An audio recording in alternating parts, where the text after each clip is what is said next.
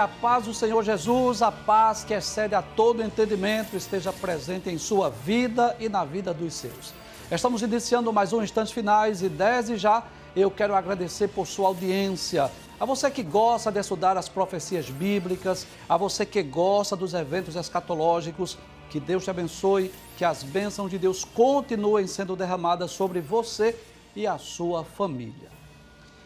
Se você ainda não é evangélico, nosso desejo é que você possa receber Jesus como seu salvador pessoal, pois somente Jesus é quem pode salvar.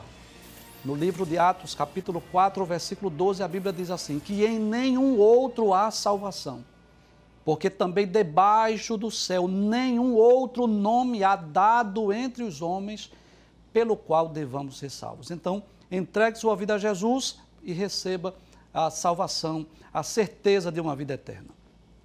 Se você já é evangélico, o nosso desejo é que você possa crescer espiritualmente, você possa ser edificado através do estudo das profecias bíblicas e dos eventos escatológicos. Lembrando que se você deseja entrar em contato conosco, anote aí o número do WhatsApp: 99491 2293. Vou repetir: 99491 2293, mas por gentileza, não envie fotos, não envie áudio, não envie vídeo, apenas mensagem de texto. E esse, esse número, ele é específico do programa Instantes Finais. Então você também não deve fazer pedido de oração por esse número.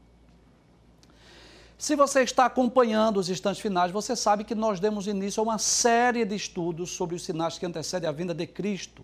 Nós explicamos aqui, tomamos por base o sermão profético proferido por Jesus, lá em Mateus capítulo 24 nós vimos acerca de diversos sinais que foram preditos por Jesus acerca que ocorreria no mundo né, antes da sua vinda. Nós falamos aqui sobre os falsos cristos, sobre o surgimento de falsos profetas, falamos sobre guerras, rumores de guerras, falamos sobre fome, epidemias, falamos sobre terremotos, sobre as perseguições tanto aos judeus quanto à igreja, sobre o aumento da iniquidade, sobre o esfriamento do amor.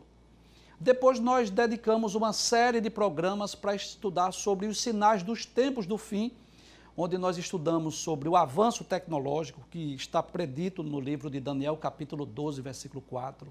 Estudamos sobre a apostasia, que é o abandono da fé, baseado na primeira carta de Paulo a Timóteo, capítulo 4, versículo 1. Estudamos na segunda epístola de Pedro, capítulo 3, acerca do surgimento dos escarnecedores e nos últimos programas, da semana passada, nós estudamos uma série de programas baseado na segunda carta de Paulo a Timóteo, capítulo 3, versículos 1 a 5, onde Paulo fala sobre a extrema corrupção dos últimos tempos. Nós estudamos sobre 19 características dos homens dos últimos tempos, né? Paulo disse que haveriam homens trabalhosos, homens amantes de si mesmos, avarentos, blasfemos, presunçosos, desobedientes a pais e mães, ingratos, profanos, sem afeto natural, irreconciliáveis, caluniadores, inconstantes, cruéis, sem amor para com os bons, orgulhosos, mais amigos dos deleites do que amigos de Deus, tendo a aparência de piedade, mas negando a eficácia dela. Nós estudamos todas essas características durante a semana e concluímos essa série de estudos sobre os sinais que antecedem a vinda de Cristo e também sobre os sinais dos tempos do fim. A partir de hoje, nós vamos dar início a uma série de programas sobre os eventos escatológicos. E eu gostaria de iniciar o programa hoje mostrando um gráfico. Hoje nós não vamos falar sobre nenhum evento exclusivo, específico. Hoje nós vamos é, estudar aqui o um mapa escatológico. É por isso que você já deve ter percebido né, a ausência da mesa, do nosso tablet, dos livros que sempre colocamos aqui acima da mesa nós, os elementos do cenário né, que nós tiramos para facilitar a sua visualização e para facilitar também a nossa locomoção aqui, para tentarmos explicar aqui sobre esse mapa escatológico. Você que gosta de estudar a escatologia, temos, temos recebido diariamente muitas mensagens de pessoas que dizem assim: Eu amo escatologia, eu gosto de escatologia. Bem, se você. Eu quero conhecer a escatologia, se esse é o seu objetivo, eu quero lhe falar sobre cinco passos importantes cinco coisas que você precisa fazer para você conhecer escatologia. Primeiro, comece com a oração. Né? Porque estudar escatologia, estudar a Bíblia já é uma tarefa difícil, nós não podemos negar essa realidade, né? Então, para nós compreendermos a Bíblia, nós precisamos da iluminação do Espírito Santo, o verdadeiro intérprete da, da, da Bíblia, das Escrituras. Então, nós precisamos começar com oração. Sem a oração, sem a ajuda do Espírito Santo, não é possível nós conhecermos a Bíblia. Então, primeiro passo, oração. Segundo, estudar a Bíblia. Precisamos ler, meditar nas Sagradas Escrituras. Terceiro, nós vamos precisar de bons livros. Se você está acompanhando os instantes finais, vez por outra, nós estamos divulgando, anunciando livros e muitos outros livros nós vamos citar. E Deus sabe disso, que quando nós citamos livros, eu estou citando como um professor, não estou tendo nenhuma participação de lucro. Inclusive, os livros que nós citamos são de, de diversas editoras, diversos autores diferentes. Fazemos isso porque como professor, sinto-me na obrigação de indicar bons livros. Eu faço isso na, na, na, no seminário teológico, na STEADEB, e aqui no programa não é diferente. Né? Pedimos permissão, claro, com antecedência, à direção, para que nós pudéssemos divulgar esses livros. Então, você precisa, além da oração, além de estudar a Bíblia e bons livros, desculpe, você precisa de bons livros, amém? Nós vamos citar alguns aqui no decorrer das nossas aulas. Em quarto lugar, você precisa conhecer cada evento individualmente. Não dá para conhecer escatologia sem você conhecer cada evento. Eu vou dar um exemplo simples aqui. Existem três julgamentos futuros: Tribunal de Cristo, julgamento das nações e juízo final. Cada um desses julgamentos, eles ocorrerão em épocas distintas, será para pessoas distintas e propósitos distintos. Então, se você não, não for capaz de saber a diferença do que é o tribunal de Cristo, quem é que vai participar, para que serve, quando será, onde será, o que será o julgamento das nações, para quem é, quando será, onde será, o que é o juízo final, quem vai participar, para que, para que esse, esse julgamento, quem vai participar, qual é o objetivo dele. Se você não souber, você não vai conhecer a escatologia. E permita-me, eu, eu gosto de fazer isso, né? porque, até porque eu estou ciente disso, que muitas pessoas que estão nos assistindo são novos convertidos, são pessoas que se converteram esses dias. Né? Então eu procuro facilitar ao máximo a compreensão. Então, por exemplo, alguém que quer aprender a ler, por exemplo, não vai chegar e começar a ler, não. Vai começar, há um processo, né? Então tem que começar escrevendo as vogais, depois as consoantes, depois o alfabeto, depois as sílabas, depois as palavras, para que depois a pessoa tenha condição de ler. E a escatologia não é diferente. Ninguém pensa que você vai conhecer os eventos escatológicos da noite para o dia. Não, há um processo lento. Tá certo? Então, oração, é, leitura da Bíblia, bons livros. Quarto lugar, conhecer cada evento individual. E quinto, você precisa saber a sequência. O que é que vem antes? O que é que vem depois? O que é que vem antes? É, é, é a grande tribulação ou o milênio? O que é que vem antes? É o milênio ou o, o, o juízo final, por exemplo? Você precisa saber essa sequência. Então, hoje no programa, o que é que nós vamos fazer? Nós vamos apresentar aqui um mapa escatológico e nós vamos dar um panorama hoje. Eu não vou me deter em nenhum evento, nenhum evento escatológico hoje. Nós vamos dar um passeio na escatologia, tá certo? Quero dizer a você que esse mapa nós vamos usar várias vezes nos próximos programas. E se você não compreender hoje, não se preocupe, não se desespere, tá bom? Não diga assim, ah, ele falou muito rápido, eu não entendi. Tenha calma.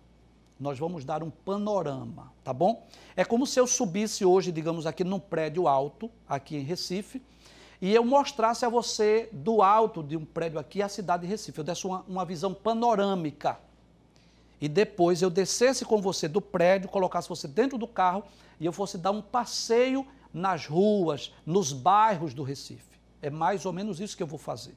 Primeiro vamos subir o prédio, estou falando de forma figurada. Vamos dar uma visão panorama na, na, na, nos eventos escatológicos. Depois nós vamos descer, tá bom? E vamos dar um passeio explicando cada um dos eventos. Então eu vou pedir a ajuda, por gentileza, da produção para colocar aqui atrás esse, esse mapa escatológico, tá bom?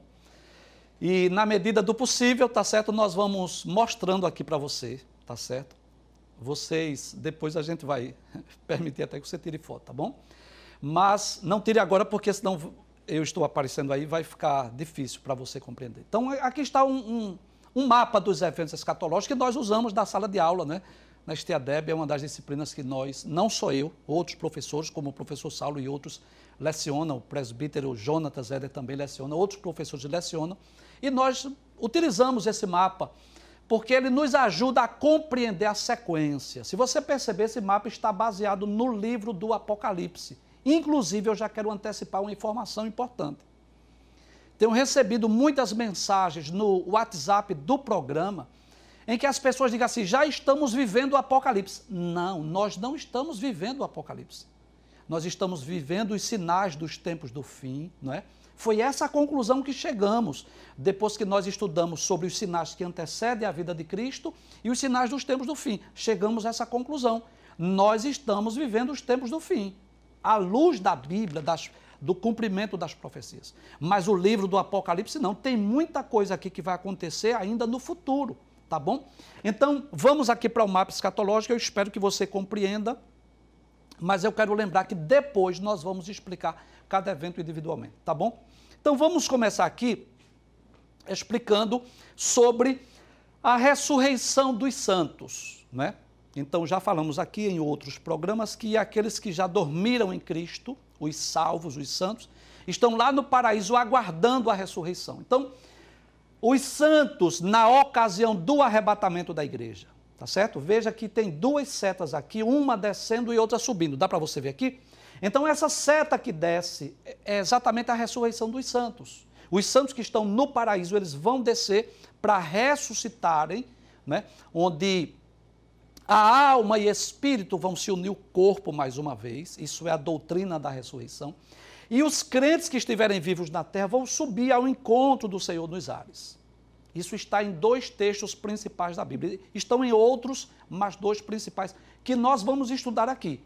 Primeiro aos Coríntios, capítulo 15, versículos 51 a 53, e primeira aos Tessalonicenses, capítulo 4, versículos 13 a 18. Nós vamos explicar esse texto. Eu vou citar só um para ganharmos tempo. Paulo diz: olha, eu digo mistério, nem todos dormiremos, mas todos seremos transformados. No momento, no abrir e fechar de olhos, ante a última trombeta, porque a trombeta soará.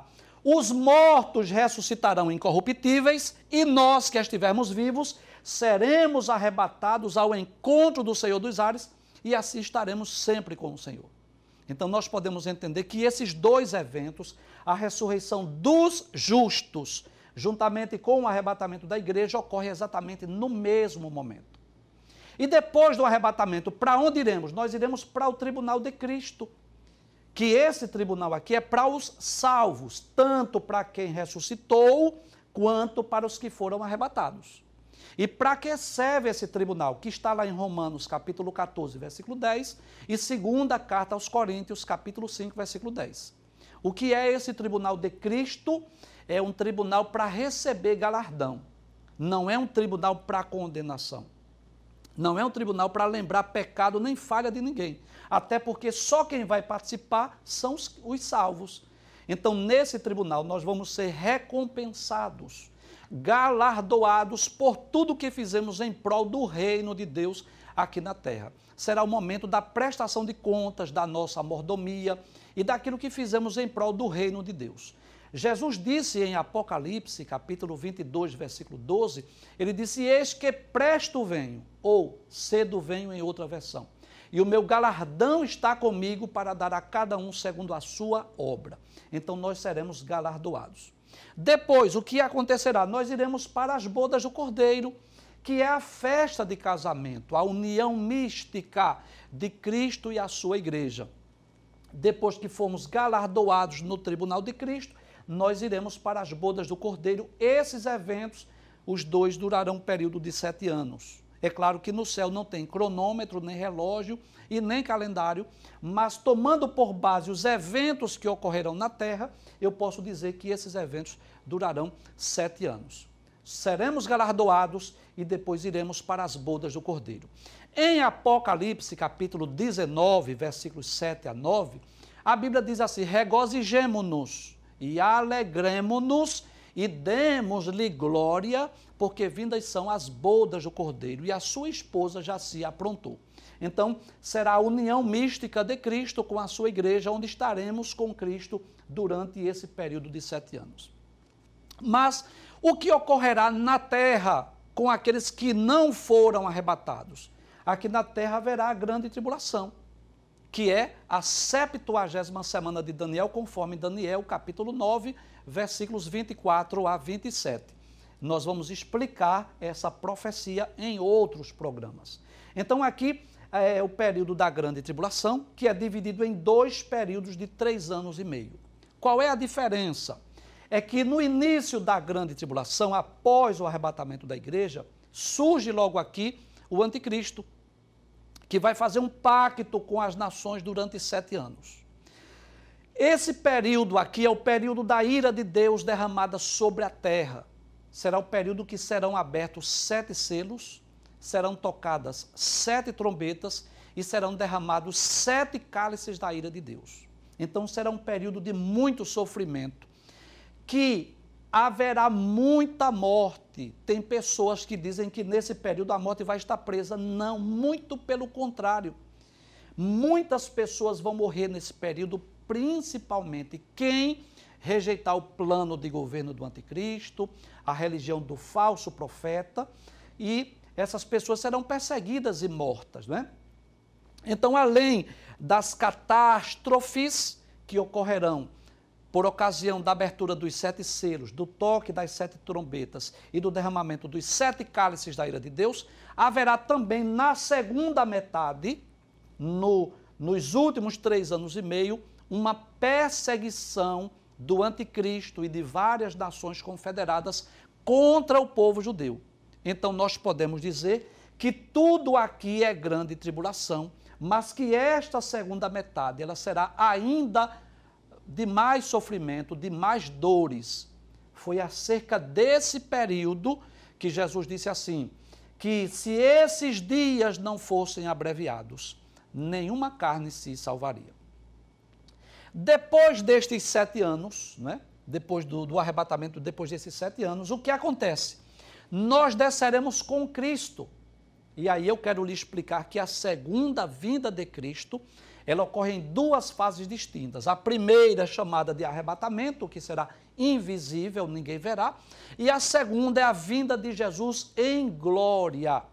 Aquilo que está, por favor, é, por exemplo, lá em Zacarias capítulo 14, versículo 4, que os pés de Jesus pisarão no Monte das Oliveiras. Aquilo que Jesus disse em Mateus capítulo 24, versículo 30, que a sua vinda será como um relâmpago que sai do Oriente até o Ocidente. É essa vinda aqui, a vinda de Jesus em glória. Quando Jesus descer já com a sua igreja, como disse o apóstolo Judas, né? falando de uma profecia de Enoque, destes profetizou Enoque, o, o sétimo depois de Adão, é vindo o Senhor com milhares de seus santos. Então Cristo vem com a sua igreja, não é? E agora a igreja já em corpo glorioso, em corpo incorruptível. Cristo vem para quê? Para implantar o milênio. Então vários eventos ocorrerão aqui com essa vinda de Jesus. Dentre eles, por exemplo, haverá o julgamento das nações vivas para decidir quem entra no milênio. Haverá prisão de Satanás, porque durante o milênio Satanás estará preso.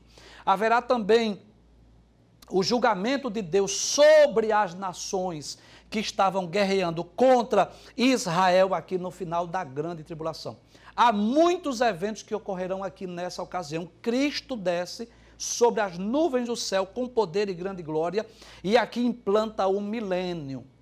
Esse milênio que eu já falei aqui no programa várias vezes, que é um período de mil anos, que nós cremos que é mil anos literais, Cristo reinando na terra, a igreja em corpo glorioso e incorruptível reinando com Cristo aqui na terra, e haverá homens também aqui nesse período em corpos físicos e naturais, né? Que exatamente quem são esses que estão em corpos físicos naturais? São aqueles que foram poupados aqui no julgamento das nações. Então, Cristo reina aqui por mil anos, a igreja aqui na terra. Satanás nesse período estará preso.